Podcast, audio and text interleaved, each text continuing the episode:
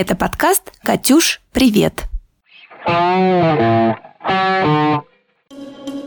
Это второй сезон подкаста «Катюш, привет!» и мы его ведущие Катя Алексеенко и Катя Чайковская. В первом сезоне мы обсуждали между собой и с коллегами по цеху особенности пиара и маркетинга. А сейчас мы решили узнать больше об инфлюенсерах и блогерах. Мы будем говорить с ними напрямую, без фильтров и фотошопа. Так что оставайтесь с нами и узнаете больше про лайки, рекламные контракты и социальную популярность.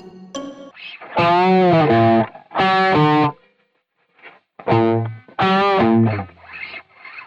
подкаст «Катюш, привет!» И здесь Катя Чайковская и Катя Алексеенко. Да, сегодня у нас в гостях прекрасные гости. Мы знакомы не так давно, но за что наше знакомство оказалось очень эффективным и приятным, потому что совсем недавно мы закончили с Катей очень важный для нашего агентства проект, который мы делали вместе с Бюро 24 на 7. Проект «Безопасность. Новая мода», который мы посвятили как раз важной социальной теме, связанной с пандемией, то, что очень важно носить средства защиты, маски, перчатки, и то, что они очень могут красиво интегрироваться в наши современные образы и выглядеть модно, стильно, молодежно. Вот, как раз Кристина наши гости Кристина Ри. Она принимала участие в этом проекте, и мы просто с Катей в бешеном восторге от того, насколько эффективные, красивые и охватные, что важно, посты вышли у Кристины. Всем привет! Очень рада быть в вашей компании и в гостях.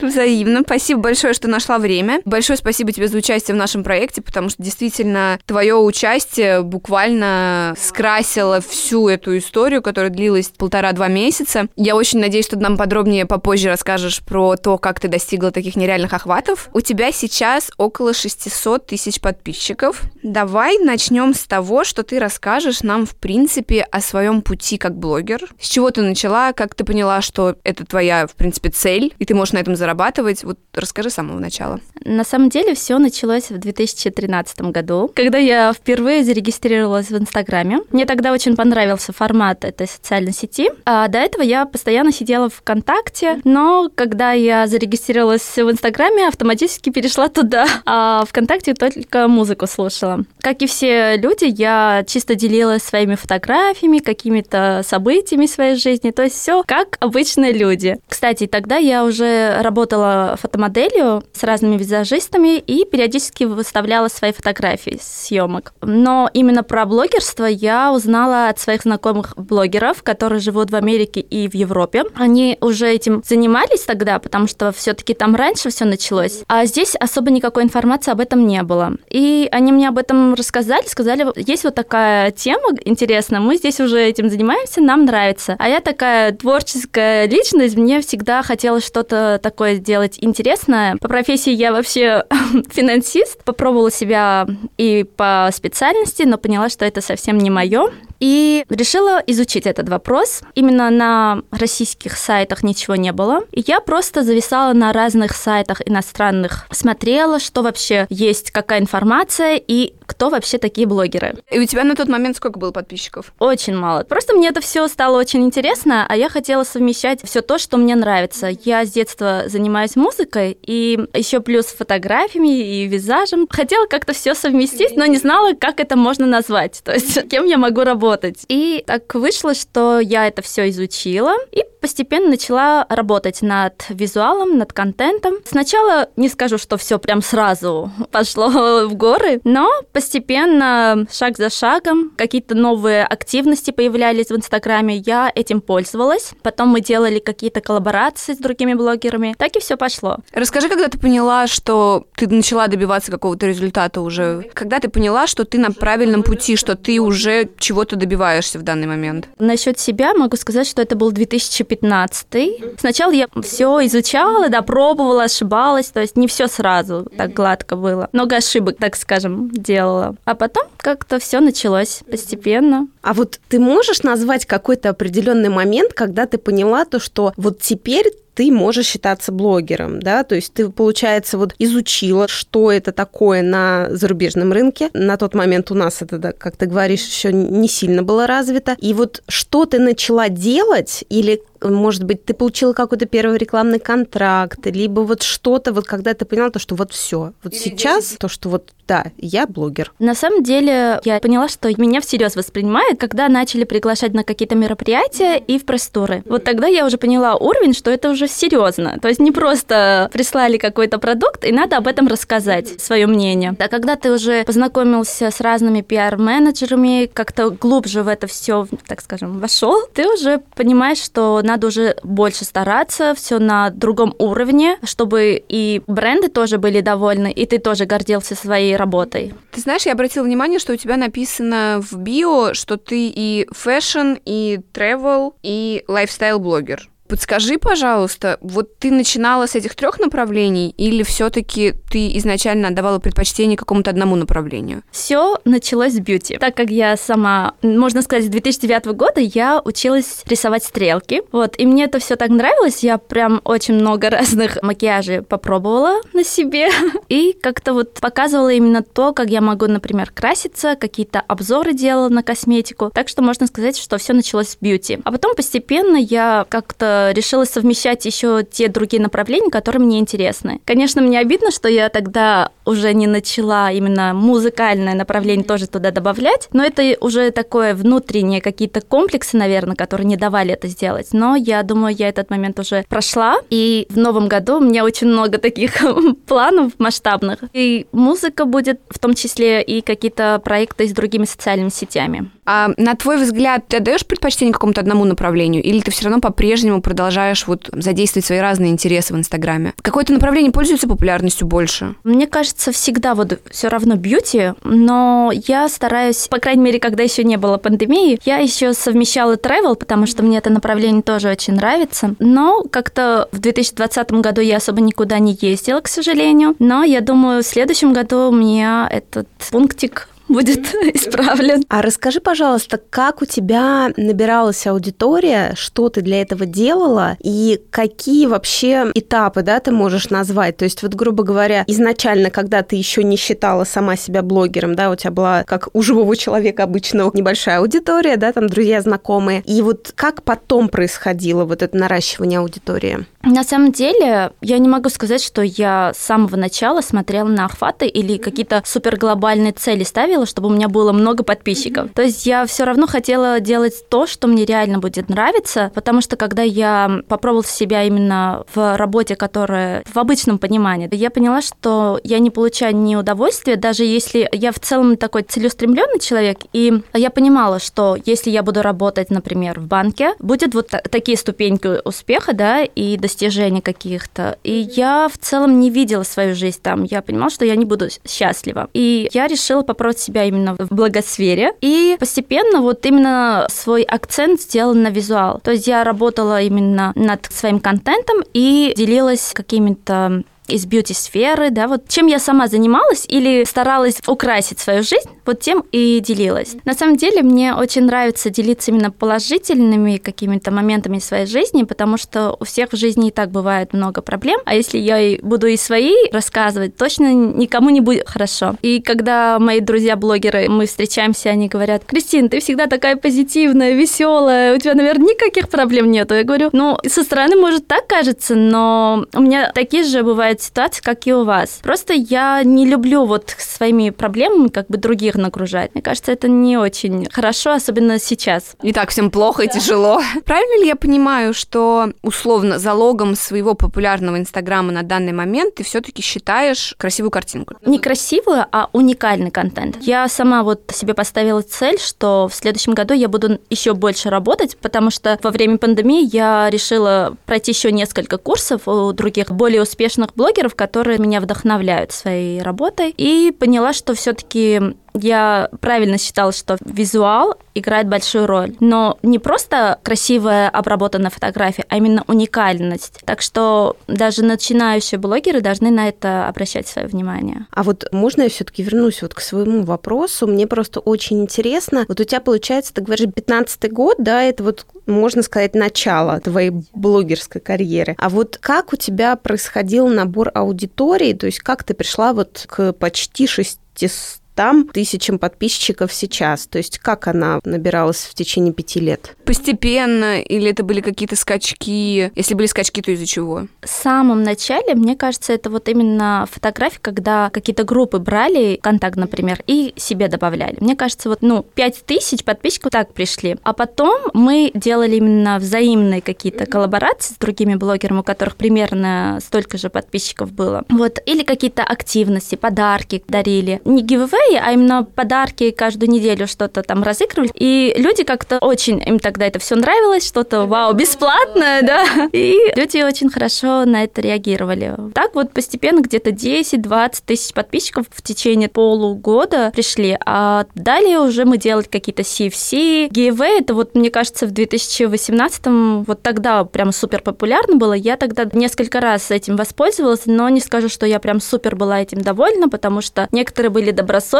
некоторые нет. И были такие очень грустные ситуации. И я очень сильно в этом разочаровалась, но потом поняла, что сейчас надо делать более качественный, уникальный контент. То, что практически нигде не увидишь. Давай перейдем к рекламодателям. Расскажи про своего первого рекламодателя. Это был бартер или это были коммерческие какие-то условия? Кто это был? Нам все интересно. Мне очень нравится этот вопрос. Я всегда с трепетом вспоминаю тот период, когда ко мне пришли первые рекламодатели. Самый первый это был бренд косметики NYX. Они пригласили на мероприятие. Ну, это крутой первый рекламодатель, надо отметить. Да, я на самом деле тогда уже сама пользовалась их косметикой, и когда они написали, я такая вся счастливая, вот буквально прыгала по дому, вот так говорю, боже, мой любимый бренд. Меня начали замечать, приглашать. Это был очень такой, очень приятный период. Это 2015 год или это попозже уже было? Чуть попозже, наверное, 16 потому что в 17 уже были такие более серьезные проекты и пресс-туры. И мы с Никс, мы до сих пор с ними работаем. Мне очень нравятся их продукты, особенно матовый помад. Я, можно сказать, с 2016 года вот ими пользуюсь. Амбассадор.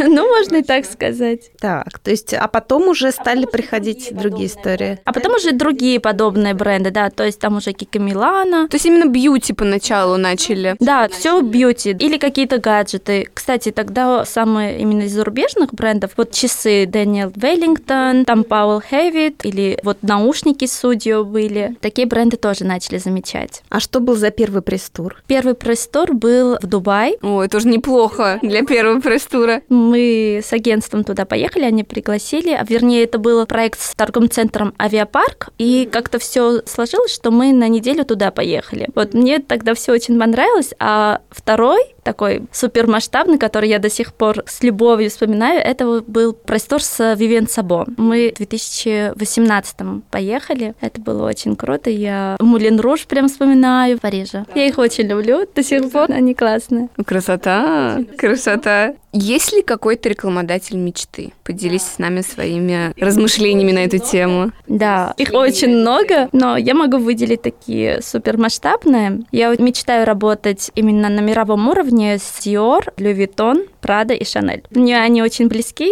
и я, по крайней мере, буду стараться поднять свой уровень до такой степени, чтобы они сами вот хотели предлагать какие-то классные проекты, коллаборации. А ты думала о том, чтобы вести блогерскую деятельность за границей, то есть чтобы становиться международным блогером? Честно говоря, я об этом задумываюсь периодически. Если получится это совмещать, возможно, я так и сделаю, потому что у меня сестра живет во Франции, и я часто туда езжу, и мне очень нравится менталитет и в целом, как там все устроено. Я очень хочу попасть на неделю моды в Париже, чтобы изнутри это все посмотреть, изучить. В прошлом году, когда я ездила в Австрию, я там познакомилась с девушкой, у которой агентство во Франции. Мы потом летом с ней еще раз встретились. Она меня как раз приглашала свое агентство, чтобы с ней работать на эксклюзивном формате. Но я как-то тогда сказала, что я подумаю и отвечу позже, когда я точно буду уверена, что перееду, да, или поеду туда. Потому что в целом я здесь раз разными агентствами работала, а если я бы подписала с ними контракт, то не получилось бы. То есть я уже чисто должна была или переехать во Францию жить, или, там, не знаю, очень мало каких-то коллабораций получилось бы делать. А есть ли какие-то отели, с которыми ты бы хотела работать? Или, может быть, какие-то бренды тоже крутые, но не такого вот прям мирового масштаба, как там Dior, Chanel? На самом деле я такой человек, который любит пробовать разное. То есть не надо думать, что я такая только на люксе, да, вот акцент делаю. Нет, я, если поеду, например, в Питер, я бы хотела попробовать разные там отели. Конечно, я по визуалу очень смотрю, чтобы мне понравилось, было атмосферно, уютно. И поэтому я бы хотела, конечно, с Four Seasons поработать. Но когда мы были во Флоренции, тоже простор, мы там останавливались, или там мероприятие было. Так что в целом, можно сказать, я там была, и мне понравилось. Вот это, кстати говоря, очень интересно, как ты умудряешься в своем аккаунте совмещать совершенно разную аудиторию и совершенно разных рекламодателей, потому что ты рекламируешь и Ламер косметику, которая считается супер high expensive и вообще, вот, и при этом у тебя есть какие-то более бюджетные истории среди рекламодателей. Вот как это вообще происходит? На самом деле, мне кажется, важно уметь грамотно все совмещать и уделять именно внимание на условия, которые предлагают да, бренды. И я в первую очередь смотрю на те условия у брендов, которые близки мне. С многими я не соглашаюсь работать, потому что я понимаю, что это будет не очень э, сочетаться с теми брендами, с которыми у меня в планах работать. И поэтому все равно я не могу сказать, что я со всеми готова работать. А твою аудиторию не отпугивает, предположим, там, условно, поделим твою аудиторию пополам, да, есть люди, которые могут себе позволить ламер, есть люди, которые там не могут себе позволить ламер. Кстати, я вот, наверное, не с ламер, а с Вальмонт работала. Да, наверное, Золушка, маска, которая у них для лица. Да, у них еще сыворотки очень хорошие. Да, да, да. Мне нравится. Вот. Не боишься ли ты, что аудиторию, которая не может себе позволить купить Вальмонт, отпугнет то, что ты их рекламируешь? И, соответственно, условно говоря, другую часть аудитории, которая может себе позволить там дорогую косметику, дорогую одежду и так далее, они будут по-другому к тебе относиться, если ты будешь рекламировать какие-то другие бюджетные марки. На самом деле у меня очень лояльная аудитория и плюс-минус моего возраста. И поэтому я стараюсь показывать несколько вариантов, что можно использовать и такую косметику, и такую. То есть я не только делаю акцент на люкс или только на бюджетный, чтобы все, кто, например, пользуется только люксом, у них тоже были какие-то варианты, которые можно попробовать, на которые уже есть какой-то mm-hmm. отзыв. Из э, такого среднего сегмента я тоже, например, сама многими брендами пользуюсь, которые мне очень нравятся. Поэтому, мне кажется, сейчас такой период, когда люди, наоборот, хотят увидеть то, что им казалось в недоступе, да, а сейчас, когда блогеры показывают и говорят, что есть вот такие приятные бонусы, акции, скидки, которыми можно пользоваться, и по факту цена получается практически доступная, да, уже не такая супер завышенная. И когда есть возможность их приобрести и попробовать, мне кажется, каждый человек уже понимает, что он как-то не обделен вниманием. То есть хейт не прилетает? Нет, мне кажется, очень редко, и то в директ могут написать что-то такое, типа, почему ты вот об этом говоришь, об этом нет, но я всегда очень спокойно именно конструктивной критике отношусь, а вот если что-то такое странное написано, просто не реагирую, потому что все-таки свою энергию надо беречь. Конечно, это правильный подход. На самом деле, мне кажется, это как история сейчас любят и в журналах делать, да. Во-первых, хочу, могу, то, что есть какие-то альтернативы из более бюджетных и доступных средств. А во-вторых, даже в той же моде, да, стилисты могут выбирать, э, сочетать в одном образе как дорогие какие-то вещи, так и более бюджетные. И они показывают как раз то, что это может выглядеть достойно и интересно. Это прям в точку, я бы сказала. И так и в косметике, и в одежде. Главное уметь подобрать правильно и совмещать. А вот мне еще было интересно, возвращаясь немножечко назад, когда ты говорила про зарубежные какие-то свои планы. Вот скажи, пожалуйста, а как, на твой взгляд, есть ли какие-то существенные отличия в отношении к блогингу и к блогерам за границей и вот с нашей историей? Это очень сильно отличается. Вот есть тема того, что за рубежом все продвигается намного быстрее, тренды появляются быстрее и так далее, а мы немножечко отстаем. Вот в чем отличие именно в блогинге? Проявляется? На самом деле все равно отличается, потому что там раньше блогерство воспринималось серьезнее и как профессию, и поэтому там и уровень, и условия другие. То есть ты там, если будешь работать с каким-то агентством, то там тебя будут, можно сказать, носить на руках, и если ты, конечно, добросовестный блогер, который делаешь все условия и все по договору. И в целом там намного, мне кажется, приятнее то, что тебя уважают и серьезно воспринимают тебя. А здесь, по крайней мере, только это все начинается. По крайней мере, последние два года можно сказать, что уже это воспринимается как профессия или что-то похожее. Вот и это радует, что есть какая-то перспектива, да, в этом. Интересно. А ты вот сейчас чувствуешь, что блогинг это твое дело? То есть это то, чему ты посвящаешь свое основное время? То есть это то, чем ты зарабатываешь, правильно? Да, я бы сказала, что это основной вид деятельности. И параллельно бывают какие-то съемки, проекты. То есть правильно ли я понимаю, что ты себя чувствуешь очень комфортно в должности блогера? Так скажем. И то есть у тебя есть уверенность в завтрашнем дне, у тебя есть какие-то долгосрочные проекты, у тебя есть какие-то планы по захвату мира, Инстаграма или других социальных сетей. И, в общем, ты действительно как будто идешь по карьерной лестнице, вот в этой благосфере. Я, честно говоря, стараюсь жить в настоящем, но, конечно, у меня есть какие-то цели в жизни, которые я хочу достичь, и некоторые из них не связаны с блогосферой. Я очень хочу попробовать себя еще в других, но не буду заранее загадывать. Надо надо над этим еще работать и кто прилагать еще больше усилий, чтобы это все реализовалось. Без действий, как говорится, ничего не будет. Здорово, что ты ставишь себе цели и так открыто говоришь о своих намерениях и насчет своих каких-то там желаний и, в общем, планов развития. Мне кажется, важно не зависеть только от одного, например, вида заработка. Надо еще научиться зарабатывать другими способами, чтобы можно было в любой момент как-то, если, например, остановится, да, вот блогерство, ты не был в шоке и не говорил, боже, что со мной, все, моя жизнь кончена. То есть надо понять, что еще можно исправить эту ситуацию, например, пойти работать, например, фотографом для каких-то праздников или событий. То есть не надо сразу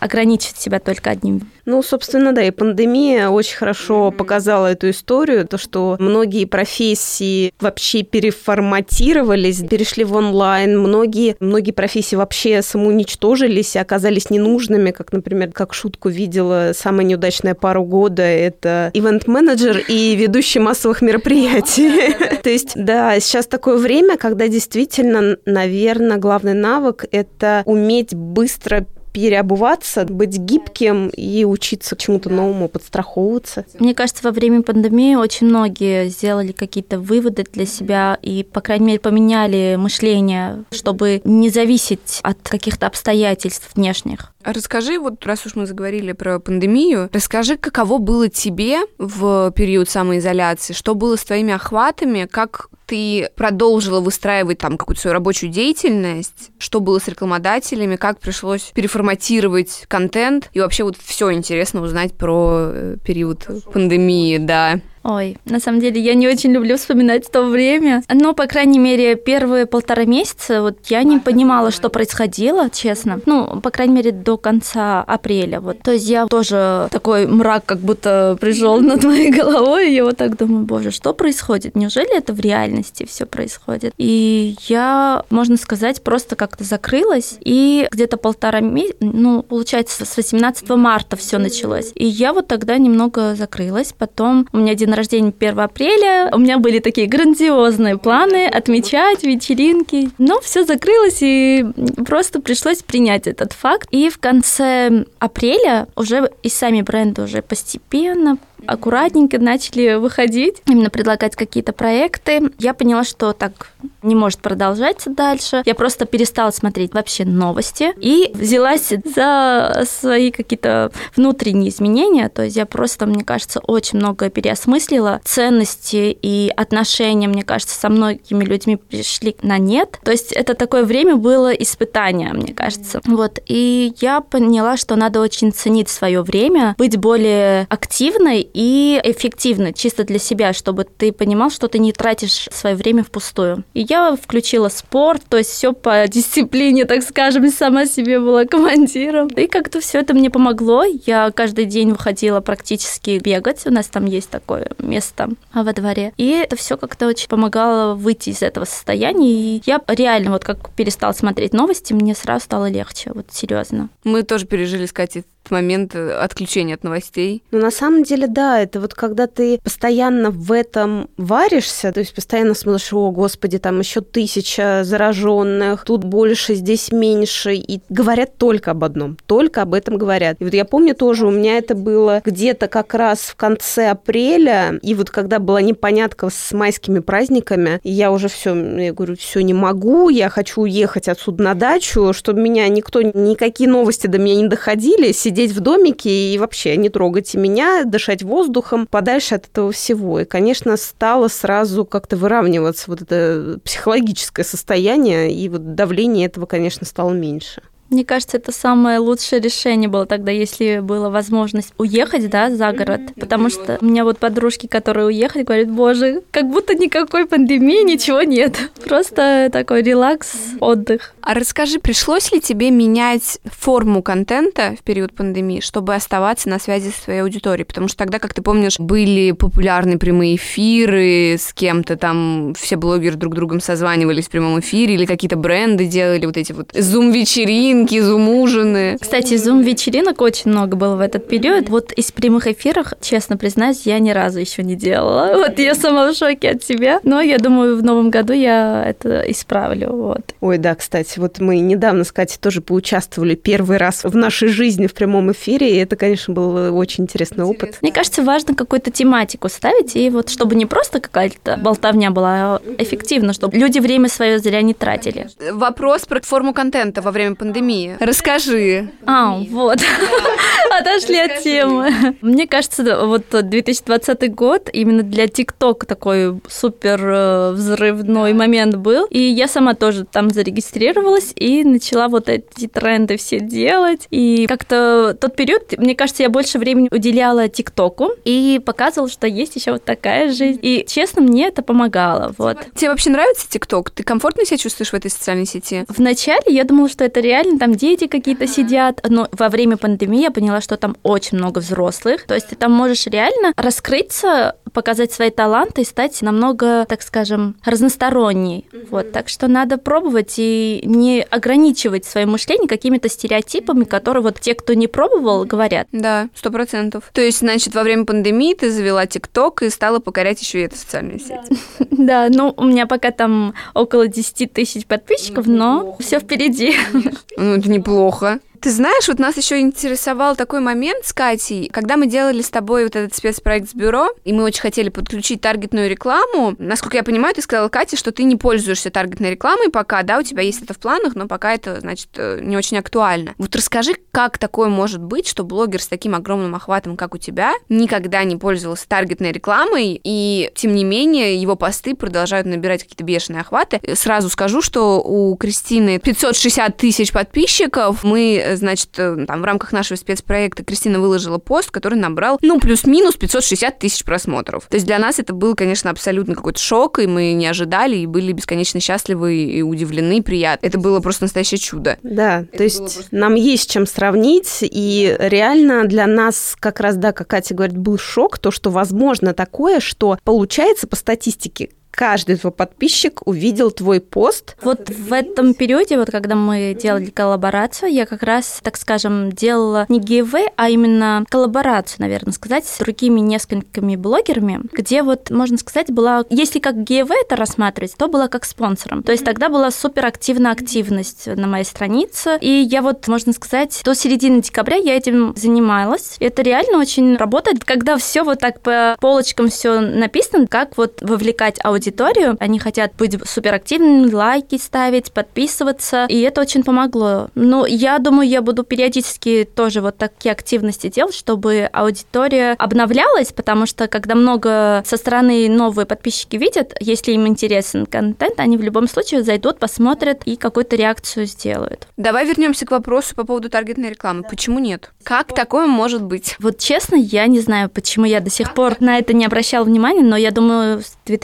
2021 года я этим вопросом займусь серьезно, потому что я считаю, что это супер эффективный инструмент, которым надо пользоваться, особенно сейчас. Если у тебя хороший контент, ты должен реально использовать этот инструмент. А скажи, а какая у тебя вот до вот этого, назовем это giveaway, да, который вот закончился в середине декабря, какая у тебя обычно была конверсия и охваты постов? Охваты где-то 350-400, вот так. Это все равно очень хорошо. Мне кажется, очень важно работать над своей аудиторией и быть супер с ними на одной волне, чтобы они тебе доверяли. Как ты умудряешься их вовлекать? Потому что я как э, не зайду, ну какой твой пост любой, у тебя всегда тысячи комментариев, ой, мне нравится, ой, расскажи. Но я, знаешь, условно говорю, ну, то есть они всегда есть, они всегда видно, что это живые люди, которые действительно заинтересованы, и такое впечатление, что вот как будто они с тобой общаются как с подругой. Но я стараюсь, чтобы мы были на одной волне, и чтобы они хотели вот узнавать полезную информацию, и я сама стараюсь не тратить впустую их время. То есть, если мне нужно какую-то часть своей жизни, да, показать, они всегда это ждут, и им это интересно. Мне многие даже говорят, почему ты до сих пор не заведешь YouTube канал, потому что я им как-то сказала, что я этим хочу заниматься, и как-то оставила. Вот, и им тоже очень хочется такой формат тоже увидеть. И я думаю, те комментарии, которые чаще пишут, это те, которые со мной уже давно. Вот это очень интересно. Я еще хотела спросить, может быть, есть такой какой-то секретик, и ты общаешься со своими подписчиками в директе? Отвечаешь ли ты всем? Может быть, поэтому они чувствуют, знаешь, себя намного как бы ближе к тебе и чувствуют, что они могут комментарии писать и как-то вести какую-то дискуссию с тобой, потому что ты ответила им как-то в директ или, в общем, что ты думаешь? Я стараюсь, насколько это возможно, уделять всем внимание, и если пишут комментарии, я, если есть время, сама отвечаю или лайки ставлю, что я их видела. Спасибо, мне это очень приятно. В директе я стараюсь практически всем отвечать, и каждый месяц обновляют все практически до нуля делаю, то есть чтобы у меня директ не был супер завален. Ну, это вообще большая редкость, потому что я смотрю, как другие блогеры общаются со своей аудиторией, и просто иногда думаю, ну, ну а зачем ты вообще тогда ведешь вот такую публичную жизнь? И у меня сразу в голове вот возникает этот вопрос, ну, если ты публичный человек, у тебя популярный Инстаграм, у тебя большое количество подписчиков, и ты проводишь вот эту границу между собой и подписчиками, зачем тогда тебе это вообще нужно? С какой целью это делается? Мне кажется, в один момент эти люди, которые следуют за ними, они разочаруются и просто перестанут следовать за этим человеком, потому что все равно какой-то взаимообмен должен быть энергией или, э, я не знаю, полезной информацией хотя бы, или фидбэком. Мне кажется, те, кто следует за тобой, они ждут от тебя, чтобы ты заметил их. По крайней мере, когда я периодически захожу в сторис и вижу, да, вот какие-то подписчики, и просто захожу, лайки ставлю, они уже счастливы, там отметки ставят, делают, и я понимаю, что от этого их день, может, стал намного ярче, интереснее. Ну да, то есть ты стираешь вот эту границу, то, что ты, знаешь, там не звезда, которая только с экрана телевизора, да, может там что-то сказать, показать, а то, что, в принципе, у твоих подписчиков есть с тобой контакт. И это, конечно, очень ценно. Ты знаешь, я еще стала замечать, что ты в последнее время начала немножко менять визуал ленты. Так ли это? На самом деле, да, но я еще хочу в новом году много изменить, так что я думаю, будет очень много обновлений именно насчет визуала, потому что то, что я нарисовала в своей голове, это все не так просто воплотить в реальность, но я над этим буду работать, потому что надо всегда стараться именно в этой сфере не отставать, потому что есть блогеры, которые как будто остались в 2016-2015, то есть у них стилистика контента, как сказать, фильтры можно использовать, но если они супер такие вычурные и какого-то одного цвета, это очень быстро надоедает, это не все к этому лояльно относятся. Вот, так что надо все-таки изучать этот вопрос и стараться идти ногу со временем, если ты хочешь быть среди тех, за кем следует. То есть это именно из-за трендов ты решила так поменять немножко? Нет, не из-за трендов. У меня, кстати, бывают такие периоды, когда вот проходит полгода, я понимаю, что мне хочется что-то изменить. То есть мое внутреннее состояние говорит, Кристина, ты это уже переросла или тебе это уже не так мотивирует, вдохновляет, так что надо что-то исправить или изучи еще что-то, посмотри, что можно такое добавить, чтобы было интереснее. Я не скажу, что я сто процент довольна своим контентом, но я, по крайней мере, стараюсь выкладывать только то, что мне реально нравится. Если, например, просто для галочки я не выкладываю, я лучше вообще ничего не буду выкладывать, чем все подряд буду постить и потом даже не захочу заходить на свою страницу. Такого нет. Наверное, это из-за того, что я с детства такой перфекционист, и это мне очень помогает. Конечно, в детстве я была еще очень резкой. Я благодарна, что я этот период прошла, но сейчас все равно какая-то самодисциплина, вот это очень хорошо помогает.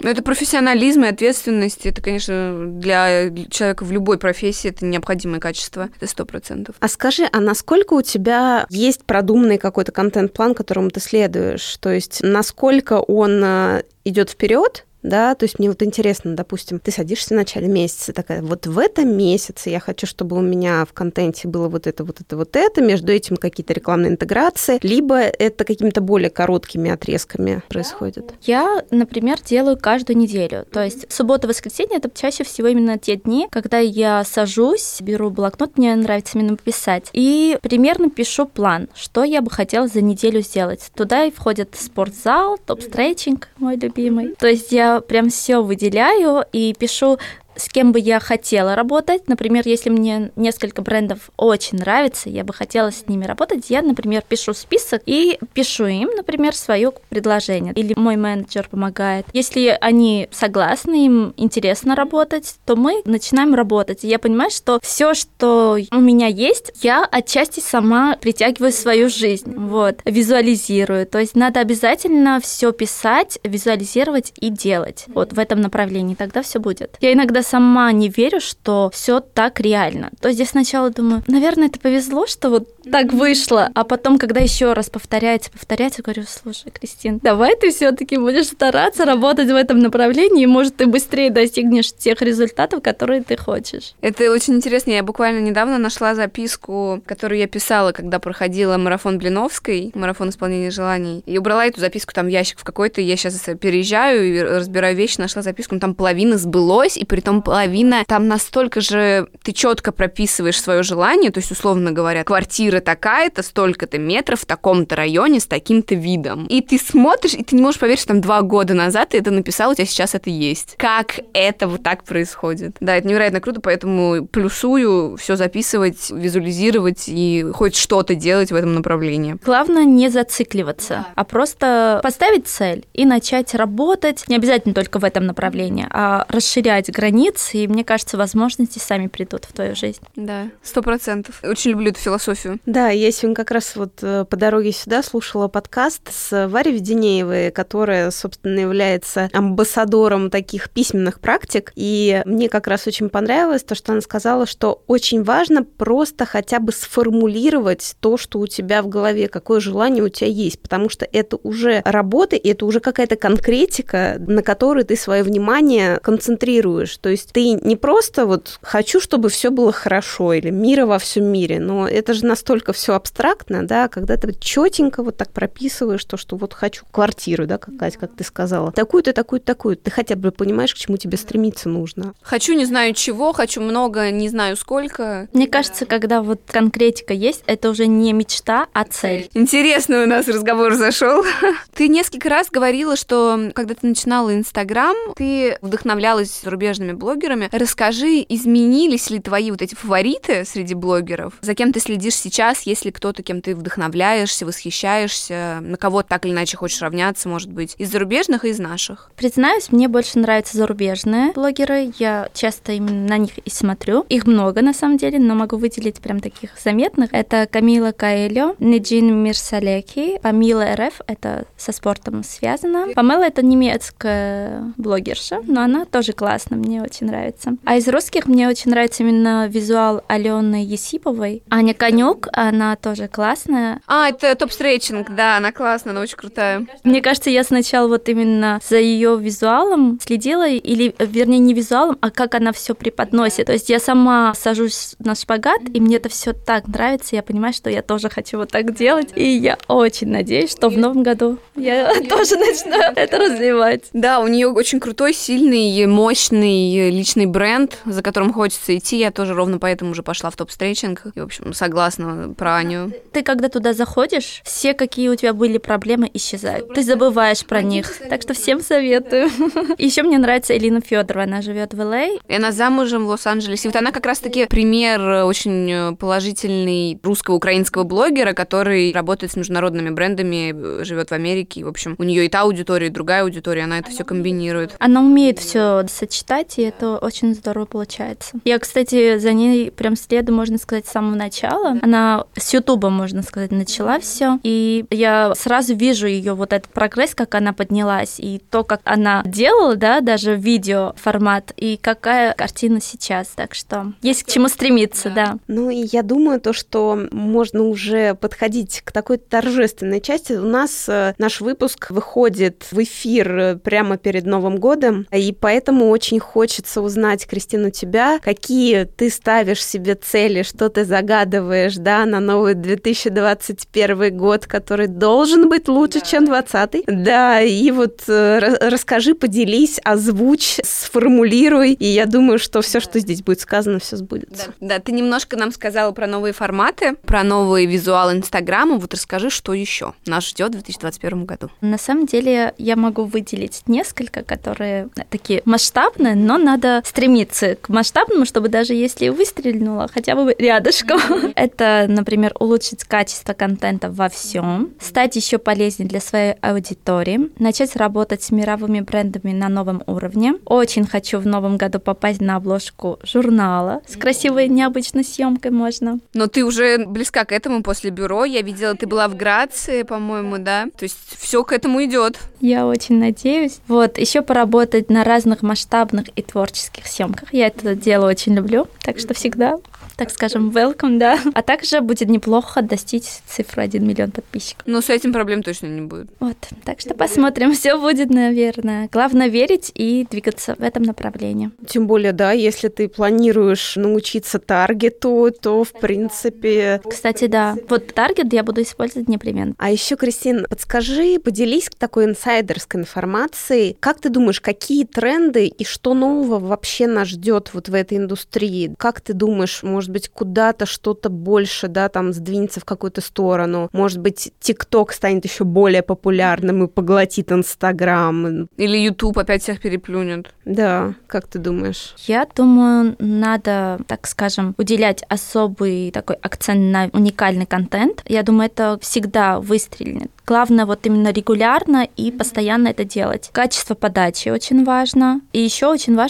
чтобы тематика блога была близка самому блогеру. И тогда он не будет опускать руки, если что-то пойдет не по плану. Угу. То есть такая искренность, да, получается, да, в своем контенте. Да, если из каких-то моментов, я думаю, важно именно видеоформат включать. Вот это сейчас очень хорошо работает, и Инстаграм тоже в рекомендованное часто добавляет именно видео. Уникальность и естественность, то есть меньше вот этих фильтров таких супер ярких. Натуральная, естественная картинка, да, мне тоже кажется сейчас самое такое. Приятно смотреть. Это очень выглядит естественно, как бы. Ну да, это как раз убирает вот эту границу, да. то есть приближает тебя больше к подписчику и к тому, кто смотрит контент. Я думаю, я думаю чаще быть в контакте с аудиторией. Вот это тоже очень хорошо поможет. Ну и это показывает очень хорошие результаты. Кстати, в ТикТоке вот еще хороший лайфхак. Там сейчас прямые эфиры очень хорошо помогают. Если у тебя есть минимум тысячи подписчиков, ты уже можешь делать прямые эфиры. И я скажу такой классный лайфхак, сама тоже буду пользоваться этим. Там есть календарь прямых эфиров. Ты можешь там зарегистрироваться. Главное, чтобы было это по тематике, чтобы ТикТок хотел э, продвигать тебя. И ты там регистрируешься, подготавливаешь вот это все, да, что будешь рассказывать, и он показывает на очень большую аудиторию тебя. Я думаю, это будет супер перспективно и для вас. О, вот это спасибо большое, это действительно очень ценная информация, мы изучим этот вопрос. Да, Спасибо. слушай, прям сейчас действительно очень новую такую ценную информацию нам дал. Я вот считаю, что это будет супер полезно для всех. И, кстати, новая аудитория появится. Да, звучит, по крайней мере, действительно многообещающе. Ну что ж, я думаю, нам пора завершаться. Большое спасибо, Кристин, что нашла время. И вам тоже. Спасибо, нашла время, когда присоединиться к нашему последнему в этом году выпуску. Вау, как приятно. Вот, желаем тебе огромных успехов. Огромное спасибо за участие в нашем проекте с бюро. Вот, поэтому большое тебе спасибо и за проект, и за то, что пришла с нами пообщалась, и за твои секреты, с которыми ты поделилась с нами. Да, и вообще за лояльность к другим нашим проектам. Мы прям очень это ценим. Я всегда рада с вами работать, мне очень понравилось тоже. Спасибо большое, спасибо. И с наступающим Новым годом! Да, с Новым годом, всем пока! Thank you.